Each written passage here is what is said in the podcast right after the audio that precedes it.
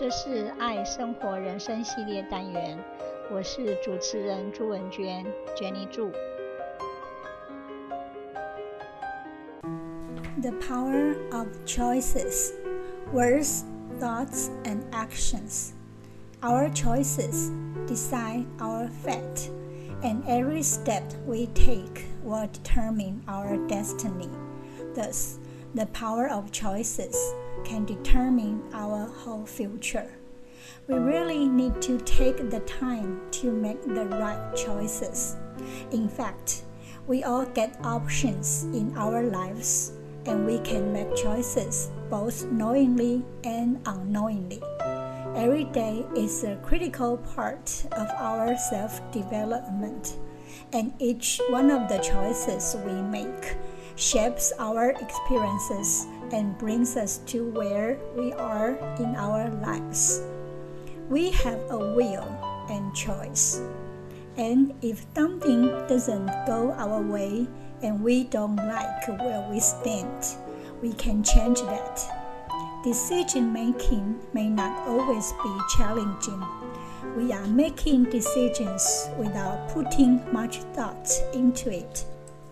From waking up in the morning to going to bed, the choices we make every day is our routine, and thus this idea goes into them. However, the circumstances or the people correlated with those choices influence us so much because relations and emotions are involved in it. Sometimes the choices can be life changing. In fact, the choice we make determines who we are as a person and leaves us with more meaningful learning experiences. Life isn't easy. There will be moments in life when decision making is resilient. Often, the thoughts of the unknown and what lies consequently in our lives gives chills down our spine because we cannot see it. We have to choose a path because the only thing we can control is making a choice. We have to face the consequences because we can't predict the future. But fear of the results should not stop us from choosing because choices define us as a person. Every choice we make has its consequence. Nothing can alter the recognizing of a result, and we have to endure it. Obviously, it's human nature to feel the need to be rescued when tolerating a problem or a consequence. However, we have to keep the things in our minds that there will not be someone who could save us always. Only we can help ourselves. Thus, the power of choices can determine our whole future. When we're going through a crisis, and have to make significant and tough decisions to dictate the right choice. It's essential to ensure that whatever decision we come up with shouldn't be made in a hurry, as our future depends on it. It's not like the everyday decisions that we make. Therefore, it's okay to contemplate and deliberate choices in front of us rather than making remorseful decisions. It's important to know what type of a person we are. If we are an indecisive person, allowing ourselves some time to gather information is vital to decide intellectually. It can be a possibility that rushing could lead to failure. So, we need to take the time and allow ourselves to go through things that can reduce the chances of chaos and stress.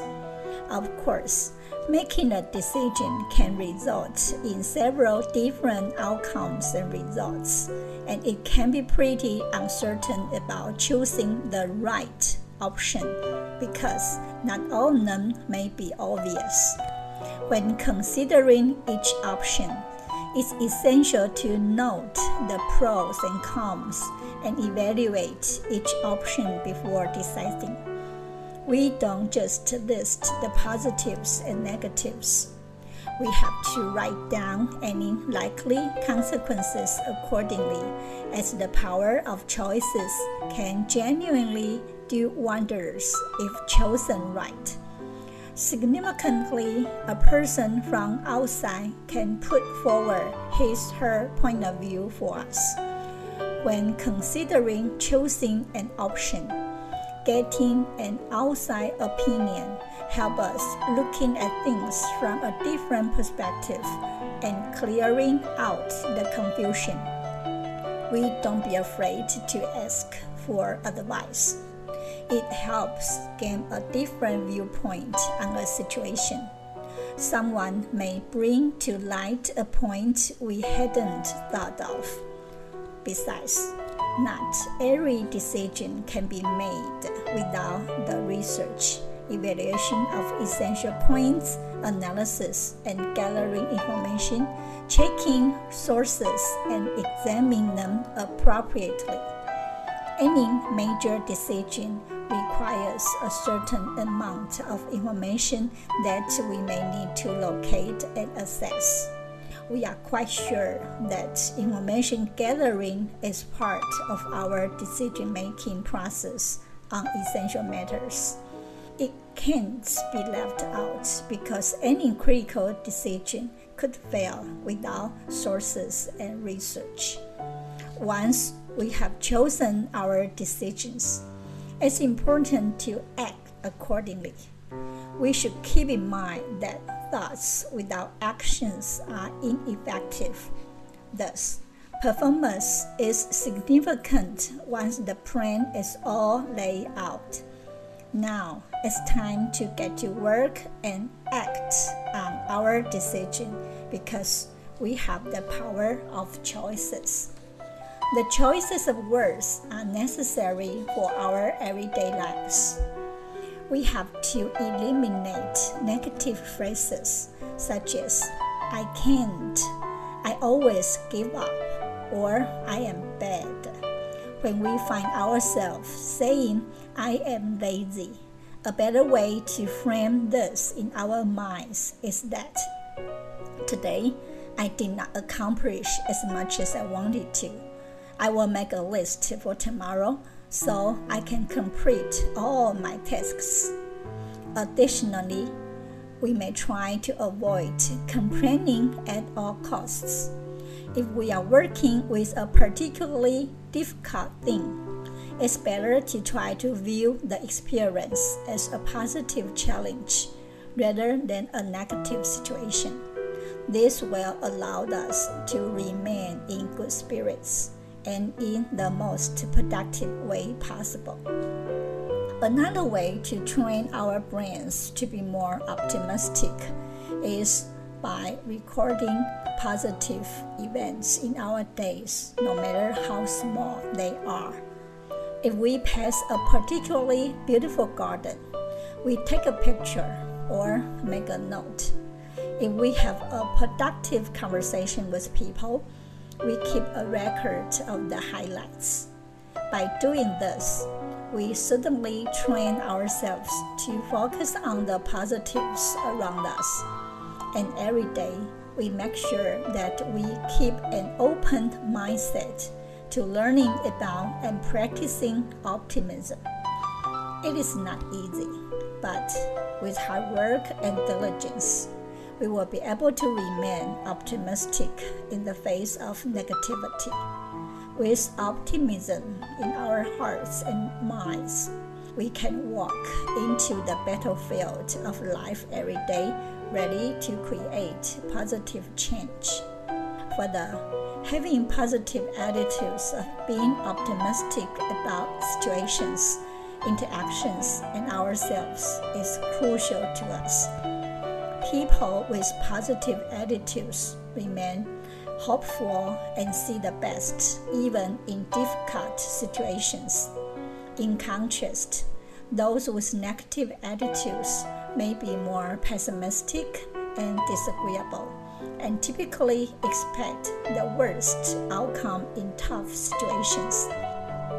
If we have positive mental attitudes, we can deal with stress and negative situations in much a healthier way. With positive attitudes, we learn to see the thoughts behind people's actions and why they may have acted the way they did. Rather than jumping to a harmful conclusion, we can understand where people may be coming from a positive outlook teaches us to be grateful for the good things in our work and life. We'll approach every day with an appreciative mindset. Clearly, having a positive attitude is immensely beneficial, yet, it's easier said than done. A positive attitude is not just about sporting that smile on our face every time. It is more than that. It is about maintaining that optimistic mindset and attitudes even when things are in utter chaos. When we feed our minds with positive thoughts, we see amazing changes around us we won't blame ourselves or others. We will be in total control of our emotions and try to seek a valuable lesson in every setback we experience. Moreover, a positive attitude is known to be linked with the feeling of happiness. Happiness is a state of mind it comes from within and not dependent on external factors. When we think positively, we will be in harmony and feel happy. To put it simply, with a positive attitude, we can be happy right now. We then build our self confidence. We will start feeling better about ourselves and treat ourselves with more respect and love. We will be willing to take on new challenges. We are much lively, energetic, and healthy. With positive thinking, we achieve emotional balance, stay focused, and come up with the right decisions in challenging situations. Again, our thoughts determine our feelings and actions. We always have the power of choices, the choices of words, thoughts, and actions to determine our lives every day, no matter what situations they are. If things are not working in our favor, instead of fretting, work towards our goals with positive attitudes of choices and we will see amazing results soon. Thank you for listening. Bye. 这是爱生活人生系列单元，我是主持人朱文娟娟妮助，希望你会喜欢这次的节目，我们下次见，拜拜。